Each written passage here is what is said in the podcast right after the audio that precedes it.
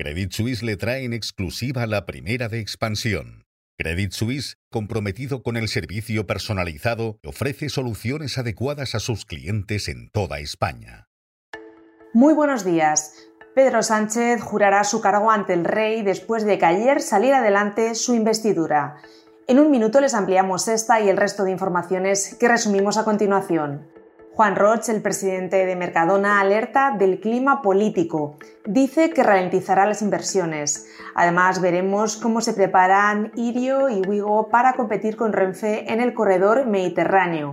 Analizaremos la oferta que una empresa húngara ha realizado sobre Talgo y les contaremos que en Santander alquila sucursales cerradas a otros bancos para rentabilizarlas.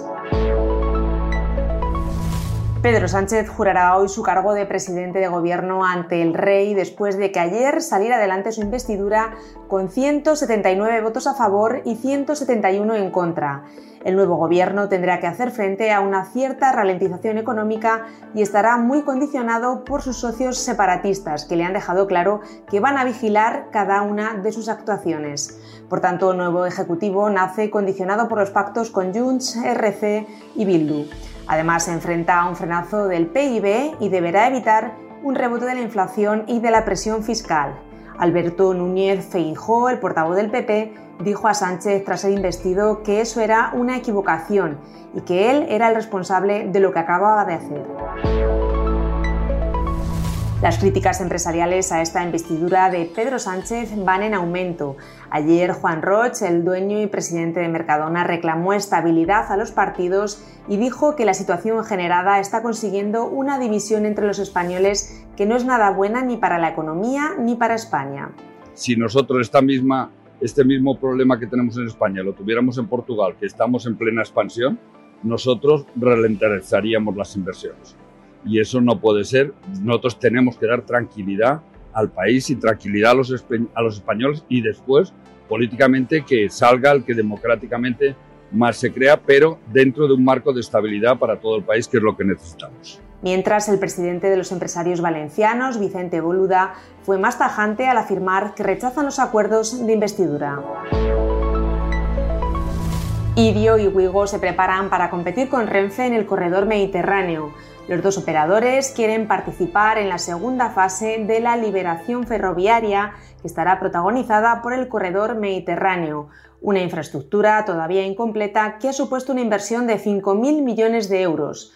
Con este corredor prevén que la demanda se triplique hasta los 3 millones de viajeros al año. Continuamos hablando de trenes, pero por un motivo bien diferente. Talgo, el fabricante español de trenes, recibió ayer una oferta de compra de una empresa húngara a un precio de 5 euros por acción. Este importe supondría un desembolso de 632 millones.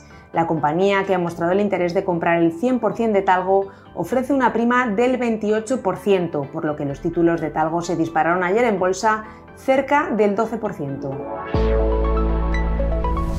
Santander ha comenzado a alquilar sucursales que mantiene cerradas a otras entidades financieras. El arrendamiento lo gestiona a través de Retailco, la filial inmobiliaria que constituyó en 2021 para maximizar el valor de las oficinas que clausura en España. Esta entidad alquila los locales fundamentalmente a bancos extranjeros y a entidades de menor tamaño que no constituyen una competencia directa. En la agenda del día hoy se publica el IPC de la eurozona y Fitch revisa el rating de España. Y en la bolsa española, el IBEX 35 cerró ayer con una subida del 0,28%. Fue su cuarto avance consecutivo, que le situó en los 9.667 puntos, muy cerca de los máximos del año marcados en julio.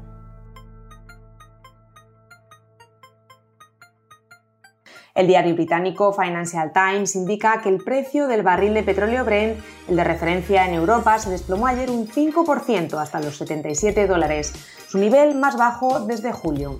Estas caídas presionan a la OPEP y a Rusia para que amplíe los recortes de producción cuando se reúnan dentro de 10 días en Viena. Este rotativo también nos cuenta que los trabajadores de General Motors en Estados Unidos han logrado finalmente un acuerdo salarial del 25% que pone fin a dos meses de huelga. Estos son algunos de los asuntos que van a marcar la actualidad económica, empresarial y financiera de este viernes 17 de noviembre. Soy María Luisa Verbo y han escuchado la primera de expansión. Nos pueden seguir de lunes a viernes a través de expansión.com, de nuestras redes sociales y de las plataformas Spotify, iBox y Apple.